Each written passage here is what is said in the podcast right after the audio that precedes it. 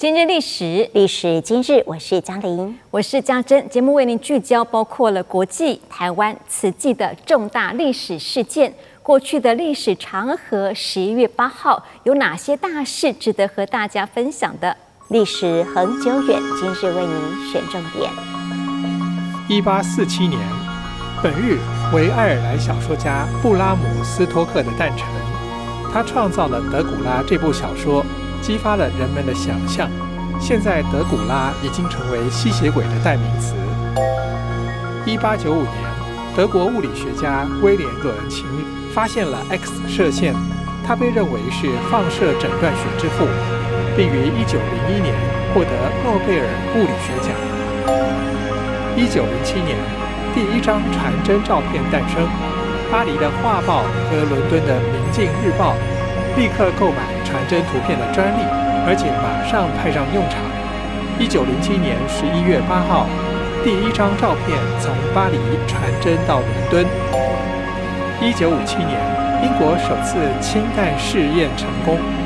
英国从一九五七年五月十五日开始氢弹试验，本次是第四次，地点在太平洋吉里巴斯圣诞岛上空，为首次成功的氢弹试验。一九六五年，英国国会通过废除死刑法案，以强制性的终身监禁取代了死刑。最后一次执行死刑是一九六四年，不过北爱尔兰保留到一九七三年。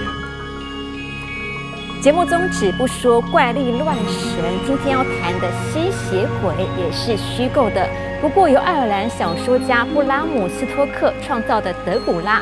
至今啊，不论在何时何地，还是很受欢迎的题材。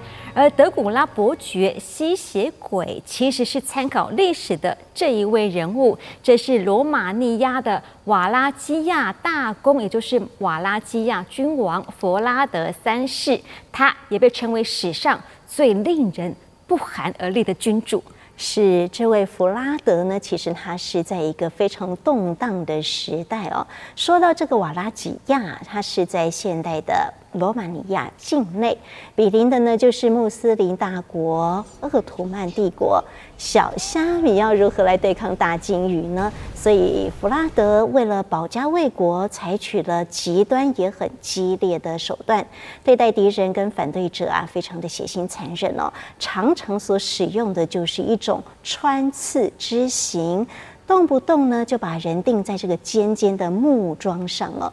那么有历史学家就声称哦，这位君主这一生当中可能杀死的人就有八万多人，其中很多人都是受到这种穿刺之刑而死的。德古拉的嗜血形象就是来自于弗拉德的残暴。不过在罗马尼亚人的心目中，他是保卫国家还有基督教的民族英雄。虽然他已经逝世六百年，但是一直到今天，仍然以另外一种方式让人们心生畏惧。不过，一篇研究也蛮特别，也挺有趣的。这是来自于意大利卡塔尼亚大学的团队，从弗拉德三世在世时留下的信件中截取了包括血液、汗水、唾液。并从中分析了大约是五百个已有五百多年历史的蛋白质分子片段，其中呢一百个蛋白质年代最久远，有十六个分子啊，最有可能是来自于弗拉德三世，而且里头是不含动物性蛋白质，显示弗拉德三世他可能是位素食主义者。而研究团队继续来研究分析了弗拉德三世生活的年代。在东欧，气候是相当寒冷的，食物那个时候选择相当的贫乏，即使是欧洲的贵族也很少有机会补充肉类。因此呢，这个弗拉德三世啊，可能是因为饮食来源单一，或者是因为健康状况不佳而成为素食主义者，或者是纯素食主义者。是，今天算是开了眼界。再来看看历史上的今天，十一月八号，还有哪些重要大事？一九六八年，国际交通规则标准化。联合国经济及社会理事会一九六八年在维也纳举行关于道路交通的会议，通过《维也纳道路交通公约》，将国际间使用的交通标示系统标准化，以协助国际道路交通。一九七零年，核一厂开工，位于新北市石门区，为台湾第一座核能发电厂。一九七八年开始商转发电，直到二零一九年停止商转，目前除役中。一九七二年，美国付费电视网 Home Box Office 推出。一九八三年，中华民国立法院通过电影法，并废止电影检查法。在此之前，上映的电影要由电检处进行审查，各种规范让台湾电影创作遭限制近三十年。二零零八年，台湾经营之神王永庆告别式，总统马英九赠褒扬令，表达对王永庆的崇高敬意。当时四任院长帮王永庆棺木覆盖国旗，政商界总共七千多人送王永庆最后一程。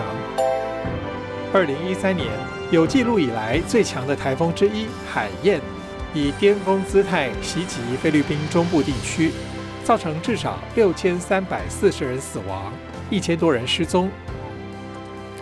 我们天天走路、坐车或是骑车。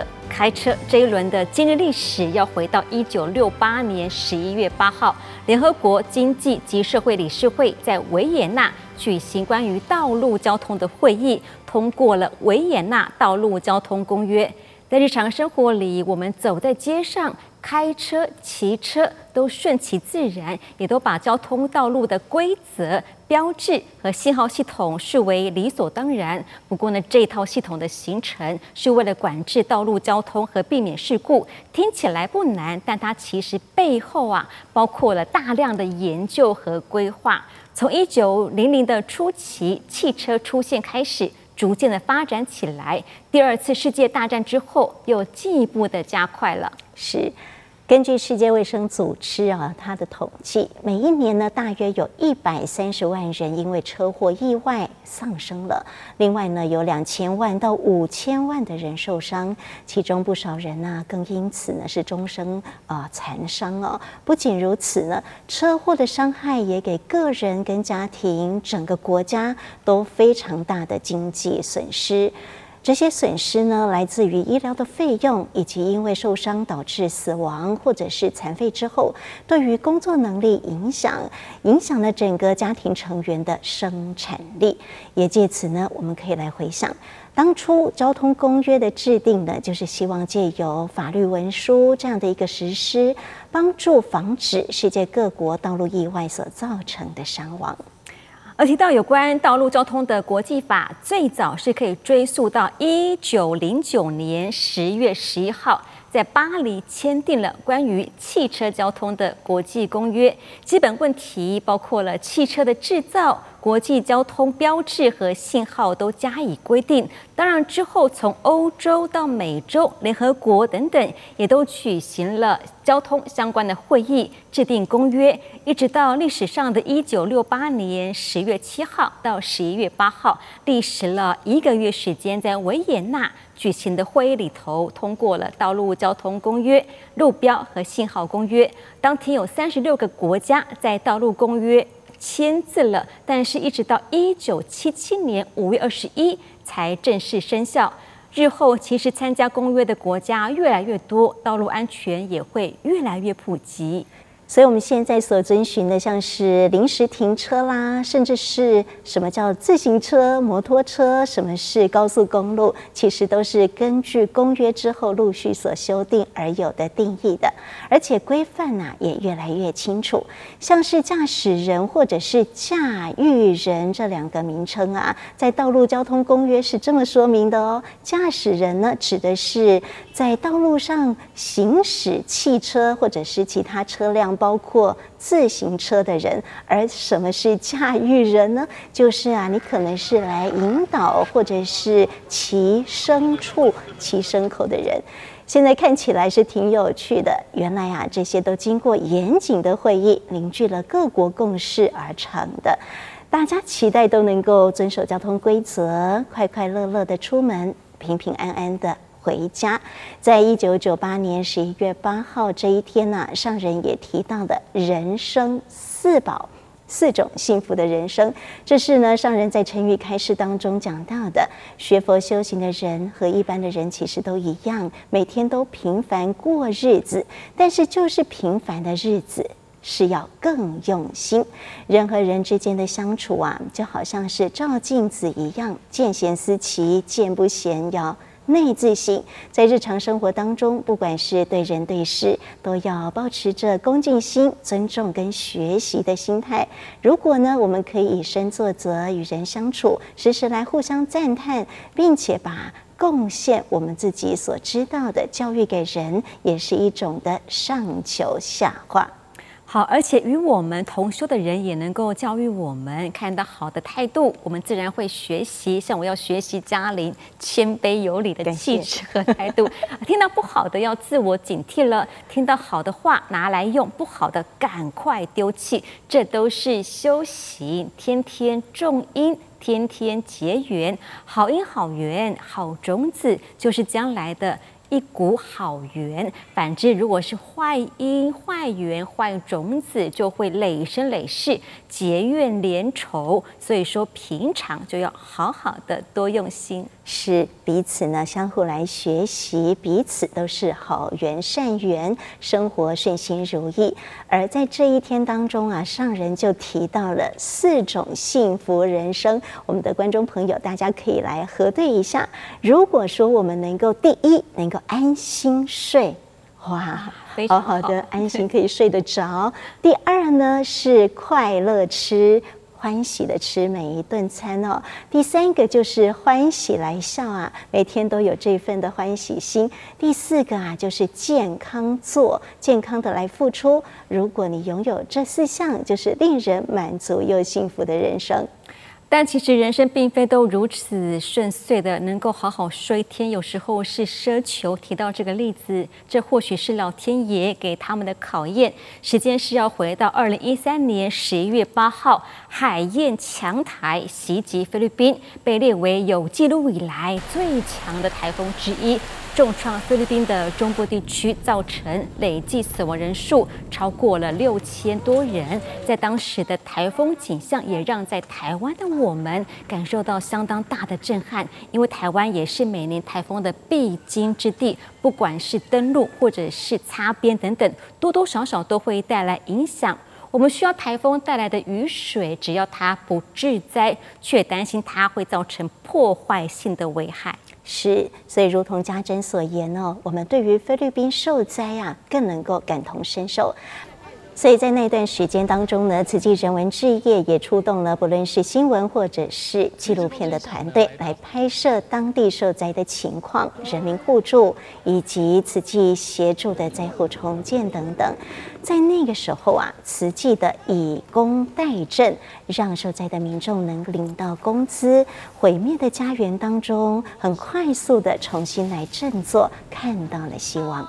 的确，及时的这一笔钱真的是很重要的。看到他们在把被风雨大浪打坏的房子重新的盖回去，也在新的这个心里头的这个房子呢，布置了希望和勇气。这是他们在慈济急难救助中所体会到的。转受灾苦为付出爱，迈出重建步伐。而慈济的急难救助阶段完成连续十九天的以工代赈，超过六万四千户的祝福金及物资发放。前线的志工团队自从踏上这一片受伤土地之后，就再也没有离开过了。他们有句话就是：“我只买了。”单程的机票，在当时的重灾区独鲁万，也有居民当起志工，觉得自己能够帮助整个独鲁万的同胞而深感荣耀。这都是在历史创痛中看到以爱来缝补。继续就带你回顾此际历史上的今天。一九九七年，南非小学援建，南非雷蒂史密斯慈济志工。从一九九七年四月起，为乌古沙凯一所小学展开重建计划，历时半年多，终于竣工。二零零三年，岩峰国小启用；九二一希望工程，南投县草屯镇岩峰国小落成启用，由教育部委托慈济援建，因土地问题延宕开工。两千零三年四月，新校舍完工启用，受 SARS 疫情的影响。落成典礼延后举办。二零零八年社区服务英雄奖，美国湾区红十字会举办社区服务英雄奖表扬大会，首次颁发团体奖给慈济基金会，肯定慈济为社会的贡献。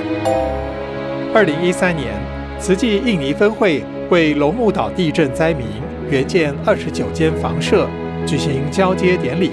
隔天，志工再为当地孩童发放两箱衣物。二零二零年，美国纽约慈济人医会与纽约希望组织合作，出动眼科大爱医疗巡回车，首度前往皇后区的哥伦比亚裔市民中心，展开眼科义诊活动，为西语裔弱势家庭提供免费配眼镜服务。二零二二年，台东慈济委员黄玉女生于一九二八年五月九日，是日安享往生。享其寿九十五岁。黄玉女与丈夫王天丁是台东早期置业拓荒者。感恩早期的慈济志工们，这个阶段呢，我们来回顾的是菲律宾的慈济足迹。因为呢，在二零一四年的十一月八号志工早会当中，上人呢就提到了菲律宾分会二十周年跟海燕风灾周年，灾后重获新生，心灵重建希望。好，这个时候就得回顾为何会有菲律宾种子在当地扎根呢？其实都是。聊出来的，只要开口说，就是个好机缘。这是在一九八八年，台北的慈济委员徐景凤，他向菲律宾侨胞林小镇来介绍慈济，因此他加入了会员，开始在菲律宾向左邻右舍、向公司行号一起来说慈济。而在一九九四年，林小镇师姐就组团回到花莲金舍来寻根，也在同一年的十一月八号。菲律宾慈济人在林小镇的住家成立了菲律宾联络点。一九九五年开始举办的义诊，是菲律宾的义诊团队呢，上人非常的赞叹哦。上人也提到了这一切呢，就是有心就有福，有愿就有力。菲律宾的慈济志工秉持造福人群的一念出发心，还有回到花莲所发的愿，回到菲律宾当中呢。逢人说慈济，招募会员，也不断地把当地人带回台湾来寻根，就此呢展开了菲律宾的慈济置业。在慈善救济的过程中啊，也看见了因病而贫、因贫而病恶性循环，开始举办了偏乡离岛的大型义诊活动。而这个大型赈灾就是在二零一三年海燕风灾来特省独鲁万。奥莫克市造成的毁灭性大灾难，运用了以工代赈，带动当地的居民自己来清扫家园，也重振家园的生机。是上人也非常感恩，有四十多个国家地区的慈济人呢，在那次的风灾当中就地啊，在自己的侨居地募集爱心来支援菲律宾救灾的工作。灾后一年呢，就已经看到了城市逐渐的。恢复了，简易屋也陆续搭建完成。尤其马尼拉当地的本土志工也报名前往灾区哦，为受灾的同胞来搭简易屋。现在在地的志工可说是菲律宾推展事业很大的一股力量。没错，从当初的小树苗，如今是菩提林了。看到了，在二十年前创立菲律宾的联络点的几位志工啊，现在已经是白发苍苍了，从黑发变白发，会令人感叹岁月流逝。但这过程里头，苦难人因为他们的付出而转变人生，家庭也获得改善。因此，这二十年的历程是宝贵的慈济经藏。圣人在这场的开示当中就提到了，我们所在的人间善恶杂糅，善的人生如此无私的付出，偏差为恶者也是无所不为。所以，我们除了用心来发挥良能，还要戒慎虔诚，在众生共业的人间，谨慎的守护每一份的心念，在人与人之间来带动善心善行，促进社会的祥和。的确，这一股善心善行是会流转的。过去呀、你是你，我是我，没有交集的，也是也是有可能会斗争、会吵架的。而今呢，是如获新生之后，会相互疼惜，为了爱心付出而聚会，气氛是欢喜祥和。但愿他们从他们的心灵净土建立了有形的社会净土。继续慈济精选历史，就和菲律宾有关。二零二二年十一月八号，资深慈济志工黄玉女往生，享其寿九十五岁。委员编号四十六号，在台东佛教联社结识上人后，投入慈济超过半世纪，是慈济在台东的第一颗种子。你第一个跟妈妈见面，那阵是佛教联社，哎，佛教联社呀，哎，五十年了。已经熟悉师公五十七年啊！年轻时和先生同为教职，生前即便年事已高，只要身体尚可，做慈济从不懈怠。功德无量哦！谢谢，谢谢，感恩，感恩。这个很有意义的事情，我们不做那怎么办？所以每天都把那个木剑布带到学校去啊。是哦，哎，好。即使身体微恙，仍心念上人。儿子和媳妇接棒慈济路，持续开枝散叶，传承法脉。一九九八年十一月八号，台北市立动物园义卖园游会，同时庆祝大象林旺八十一岁生日。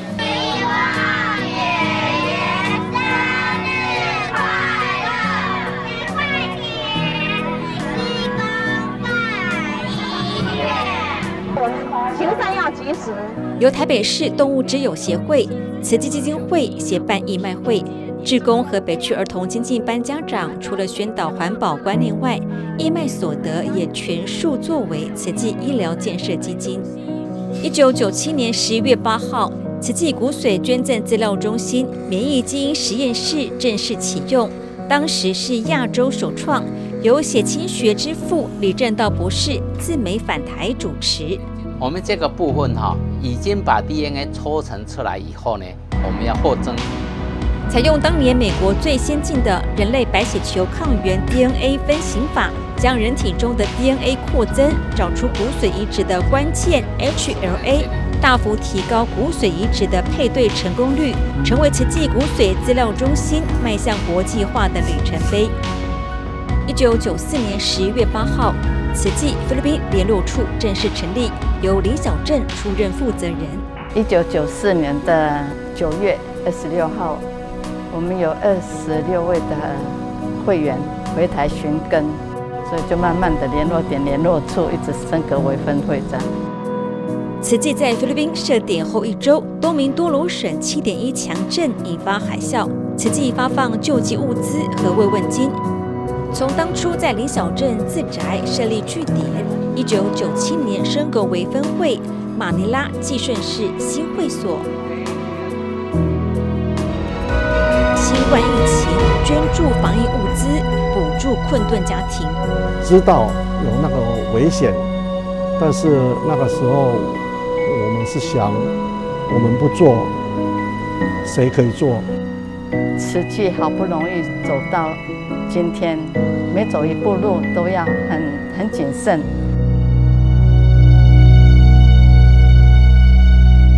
以上是今天的今日历史节目，我是家珍，我是嘉玲，我们下次见。